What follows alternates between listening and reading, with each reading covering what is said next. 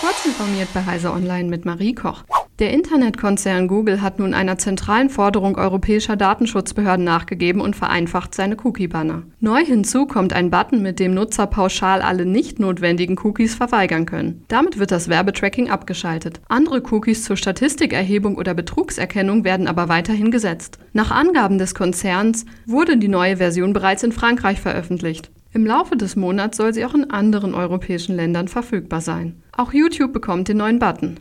Der 2015 gegründete Broker Trade Republic mit Sitz in Berlin hat Partnerschaften mit der US-Großbank Citigroup Inc. und der Deutschen Bank angekündigt. Sie sollen wie die Solaris Bank Gelder für Trade Republic verwahren. Da sowohl die Citi als auch die Deutsche Bank der EU-Richtlinie über die gesetzlichen Einlagensicherungssysteme unterliegen, soll die Einlagensicherung von 100.000 Euro je Kunde bestehen bleiben.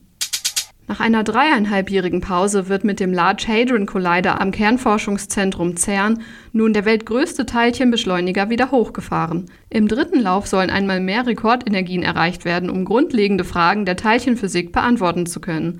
Waren zuvor Proton-Protonen-Kollisionen bei bislang nicht erreichten Energien von 13 Teraelektronenvolt durchgeführt worden, ist dies nach vorgenommenen Updates sogar mit 13,6 Teraelektronenvolt möglich, teilte das CERN vorab mit. Erste Protonenstrahlen sollen in entgegengesetzter Richtung durch den unterirdischen Ring von 27 Kilometern Länge gejagt werden.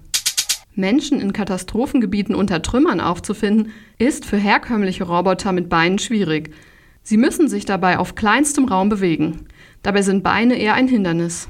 Für Nagetiere wie Ratten ist das kein Problem. Sie können sich mit ihren kurzen Beinen und ihrem flexiblen Körperbau durch kleinste Lücken und enge Verwinkelungen zwängen und dabei auch schmale Rohre durchkriechen. Chinesische Forscher des Beijing Institute of Technology haben sich die Natur zum Vorbild genommen. Sie entwickelten eine Roboterratte, die Vermisste auffinden oder zur Inspektion von Rohren eingesetzt werden soll. Diese und weitere aktuelle Nachrichten finden Sie ausführlich auf heise.de.